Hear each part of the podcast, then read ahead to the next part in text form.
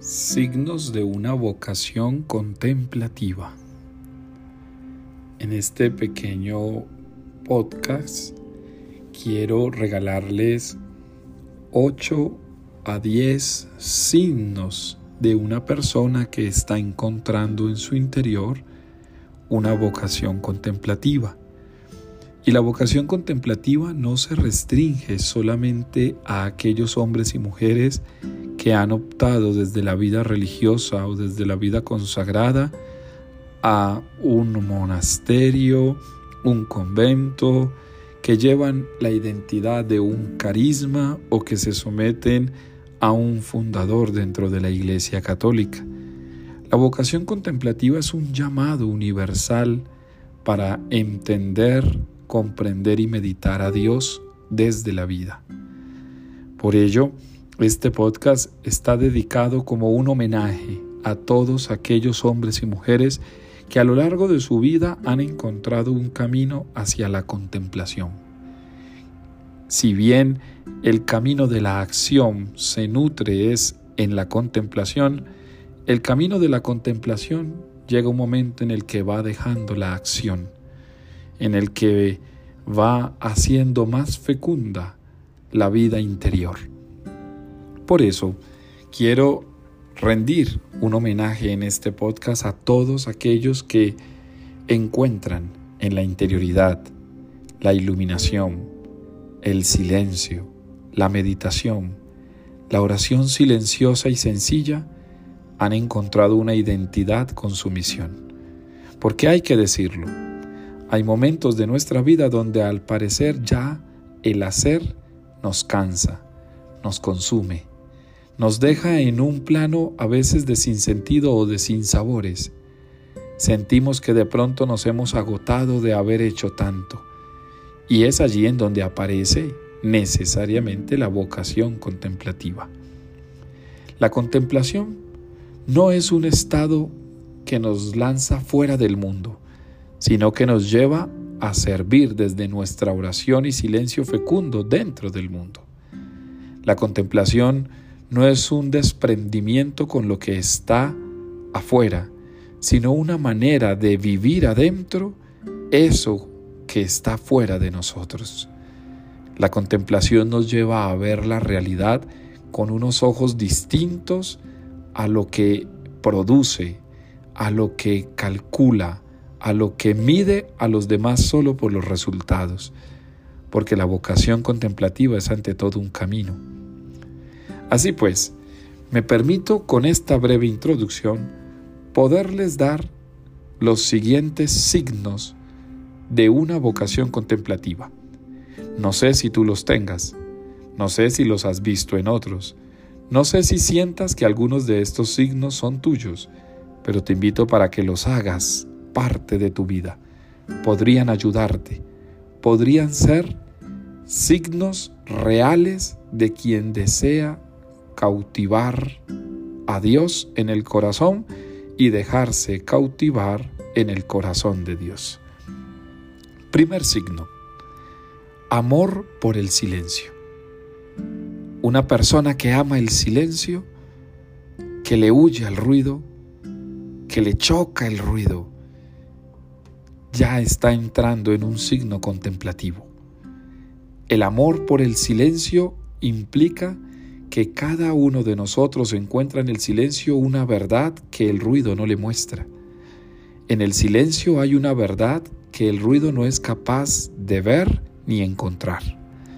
Cuando se ama el silencio, lo que se está amando es otra manera de vivir. Hemos vivido sumergidos en el ruido. Estamos dominados por el ruido. Pareciese que el ruido es lo único que está presente nos da susto, miedo, pavor y en algunos incluso pánico, un mundo sin palabras. Pero si eres de aquellos que ama el silencio, a quienes los espacios aislados no les da miedo, todo lo contrario, lo disfrutan, se deleitan, allí hay un signo de la contemplación. Segundo, pérdida del activismo.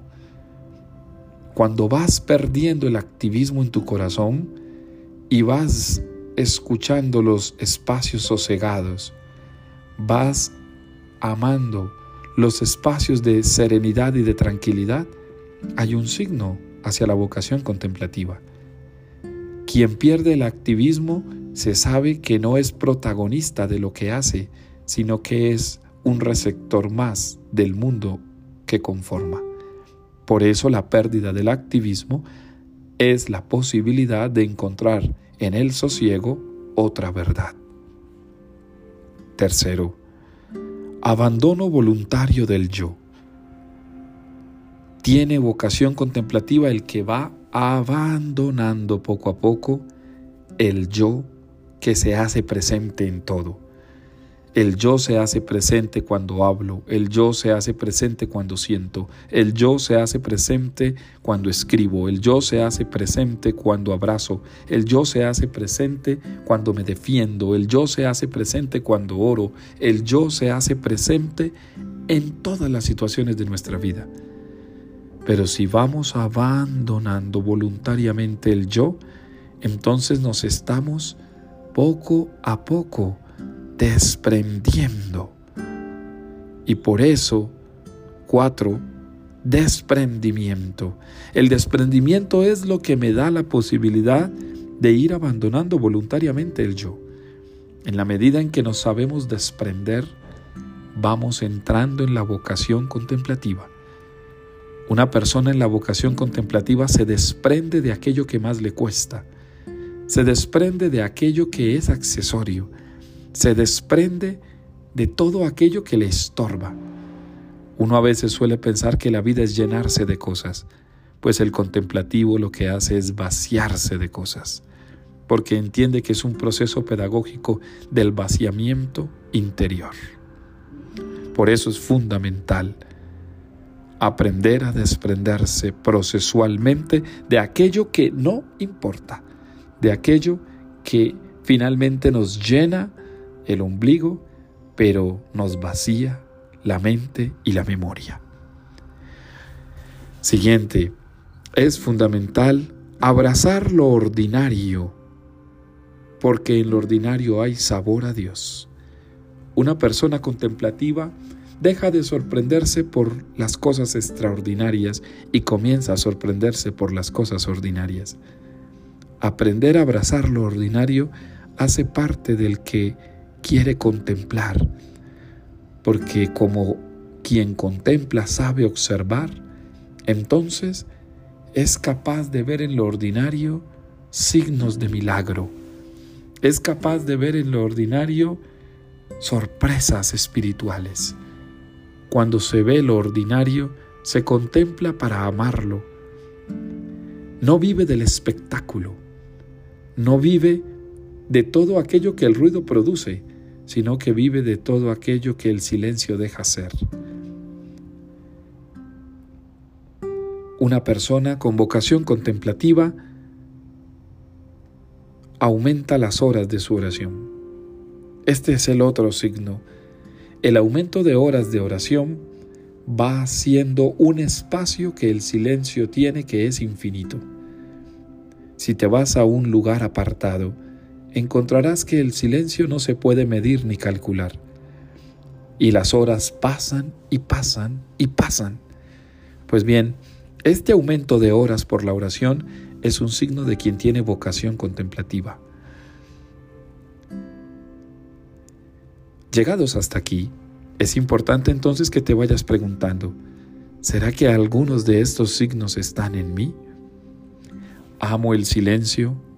He ido perdiendo esa fuerza del activismo. Tengo desprendimiento. Soy capaz de ir abandonando voluntariamente el yo. Voy abrazando lo ordinario para encontrar ese sabor a Dios.